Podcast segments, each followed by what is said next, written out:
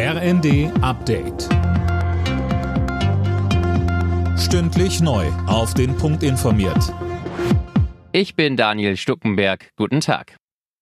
In ganz Deutschland wird heute an den ersten Jahrestag des russischen Angriffs auf die Ukraine erinnert.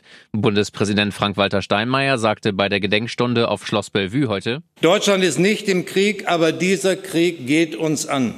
Der russische Überfall hat uns in eine überwunden geglaubte Zeit gestürzt. Russlands Angriffskrieg hat die europäische Sicherheitsordnung in Schutt und Asche gelegt.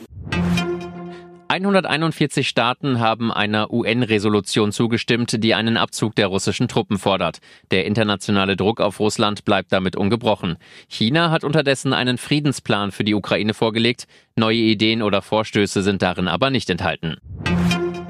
Kommende Woche stehen neue Warnstreiks im öffentlichen Dienst an. Das hat die Gewerkschaft Verdi angekündigt. Grund sind die stockenden Tarifverhandlungen. Alena Tribold, womit ist denn da zu rechnen? Also da werden vielerorts wieder Kitas geschlossen bleiben, auch Kliniken und Verwaltungen werden bestreikt. Und auch an einigen Flughäfen droht Stillstand. Zum Beispiel betroffen Köln, Bonn und Düsseldorf. Da sind das Bodenpersonal und die Angestellten der Luftsicherheit aufgerufen, die Arbeit niederzulegen. Gestern hatten die Arbeitgeber im Tarifstreit 5 Prozent mehr Lohn über zwei Jahre angeboten eine Kampfansage, wie es von Verdi heißt. Da wäre kein Angebot besser gewesen.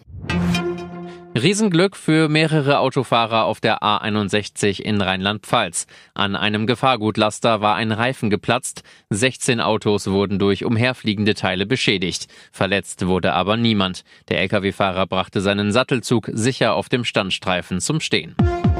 Alle Nachrichten auf rnd.de